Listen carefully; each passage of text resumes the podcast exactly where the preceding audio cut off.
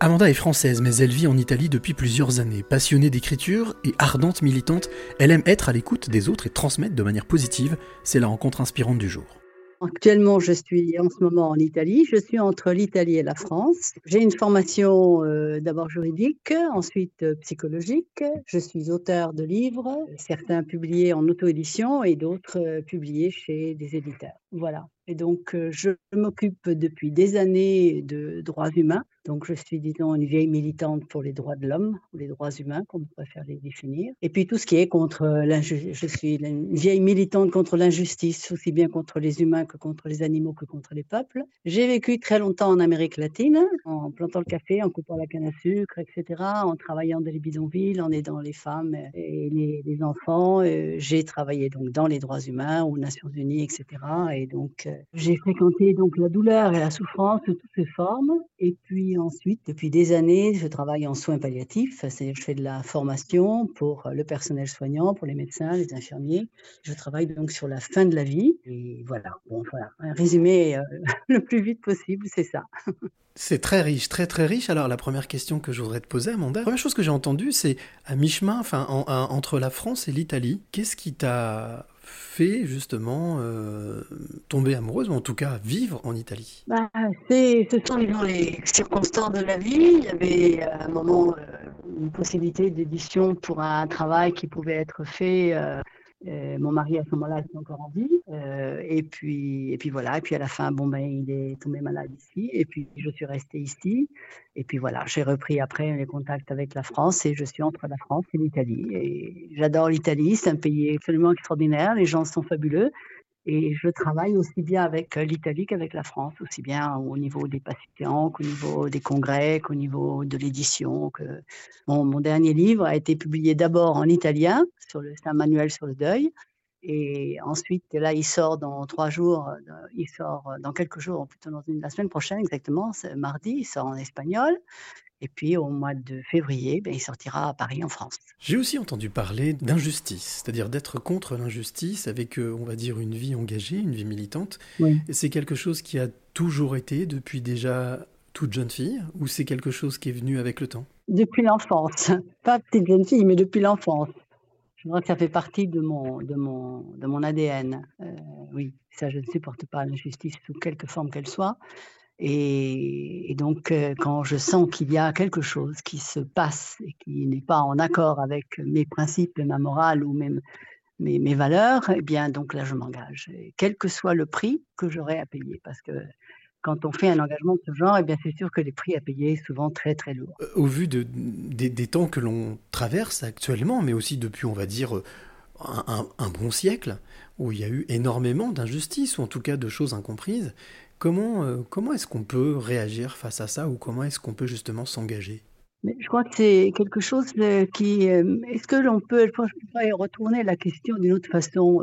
moi, ce que je veux pouvoir, c'est tous les matins me regarder dans la glace et me dire, parce que je sais quand je me regarde dans la glace, je suis la personne à ce moment-là, le matin, sans maquillage, etc. Je sais ce que j'ai fait de bien, je sais ce que je n'ai fait de mal et je sais ce que je n'ai pas fait que j'aurais peut-être pu faire. Donc ça veut dire essayer de trouver un accord avec euh, son propre système de valeurs et se demander si on a eu euh, la cohérence et le courage d'être en accord avec son système de valeurs. C'est-à-dire pour moi, la, seule, le seul critère de la vérité, c'est la pratique. Le reste, c'est tout du blablabla. Est-ce qu'on peut dire que l'alignement avec ce que l'on est et qui l'on est est certainement l'une des solutions, l'une des clés, l'une des pistes à suivre pour euh, être bien dans ses baskets? Euh, je ne sais pas ce que, ce que, tu entends par alignement. Euh, je, je, préfère le terme de cohérence. Euh, la cohérence entre ce que l'on dit et ce que l'on fait. Parce qu'en fin de compte, ce que l'on est, ce n'est pas ce que l'on dit.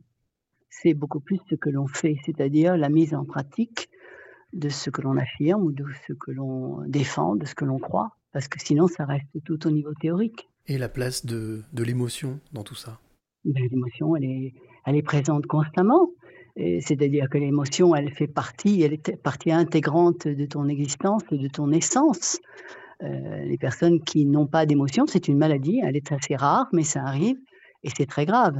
Euh, l'émotion, elle est fondamentale, mais on ne peut pas bien sûr ne vivre que d'émotion. Et on ne peut pas non plus ne vivre que de rationalité. Donc, euh, il y a un dosage qui doit être fait entre l'un et l'autre. Mais l'émotion, elle est partie intégrante de la vie. Elle est, elle est le sel que l'on met euh, à l'intérieur de ce que l'on de ce que l'on mange. Donc, euh, bienvenue soient les émotions. Il faut les accepter. Il faut parfois savoir, bien sûr, il faut savoir les gérer, parce que les émotions, ce sont des émotions, des émotions belles et des émotions difficiles. En fin de compte, c'est euh, le docteur Simonton qui disait qu'il n'y a pas d'émotions mauvaises, il y a des émotions légères et des émotions lourdes. Et donc, ce qu'il faut, c'est arriver à gérer les émotions lourdes et réussir à les transformer en des émotions légères. Et de toutes ces émotions lourdes, de toute façon, comme de toutes les expériences difficiles que nous traversons, c'est toujours une occasion d'un apprentissage et d'une croissance de l'individu. Est-ce qu'on peut dire que on peut réussir à être en paix dans sa vie? Je crois que c'est une réponse que chacun doit donner euh, à soi-même. Et je serais loin de moi de vouloir donner des leçons à qui que ce soit. Euh, je crois que c'est un rapport, comme je retourne à, mon, miroir du matin, euh, je crois que c'est un moment où on se pose la question et se dire, je crois que la paix, c'est lorsque on se dit, j'ai fait ce que je pouvais avec les moyens dont je disposais, avec les connaissances que j'avais, avec la conscience que j'avais. Donc à ce moment-là, à ce moment-là où il y a un équilibre, il y a une acceptation et un équilibre, je crois qu'alors oui, on peut se dire qu'on est en paix avec soi-même. Comme disait Neruda, je, je, je confesse, j'avoue que j'ai vécu. Eh bien, je crois que pour arriver à ce moment-là où on peut dire, euh, je confesse, j'avoue sincèrement que j'ai vécu, ça veut dire que je suis satisfait, je suis content, je suis heureux, je suis, je suis en paix. Alors Amanda, j'ai envie de te demander quelle, quelle, est la clé que tu aimerais donner ou transmettre à celle ou celui qui t'écoute là maintenant?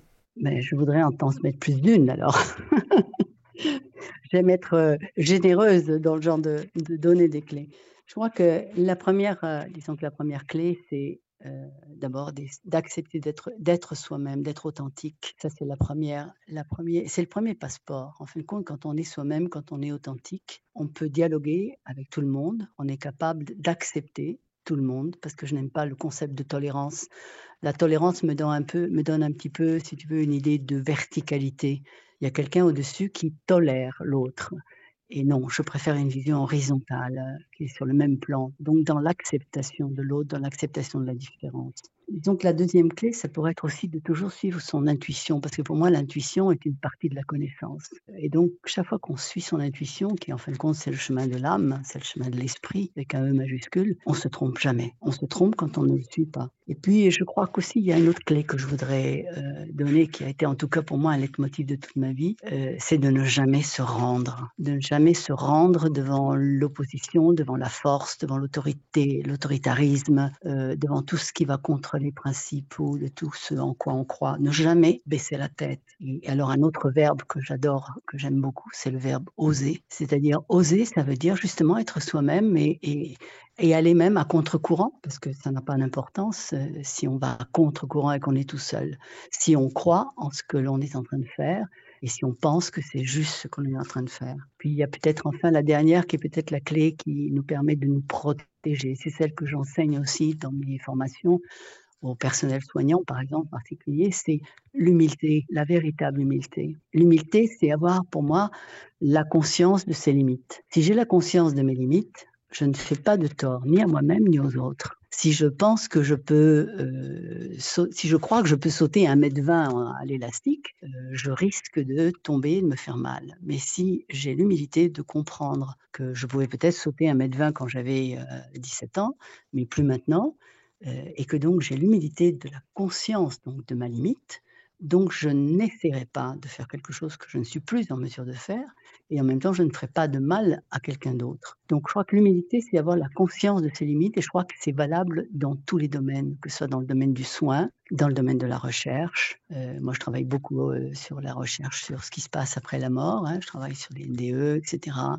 Bon, je travaille beaucoup avec mon, enfin, j'ai beaucoup, je soutiens beaucoup mon ami euh, Jean-Jacques Charbonnier, euh, et, donc voilà, tout ce qui est la recherche et, et tous les domaines où il faut ne pas jamais avoir peur et toujours oser, oser chercher avec humilité, avec la conscience de ses limites et toujours avoir cette curiosité insatiable euh, d'essayer de comprendre, de comprendre. Parce qu'en fin de compte, malgré tout, malgré toutes les difficultés, malgré tout ce qu'on traverse, la vie est une expérience absolument fabuleuse.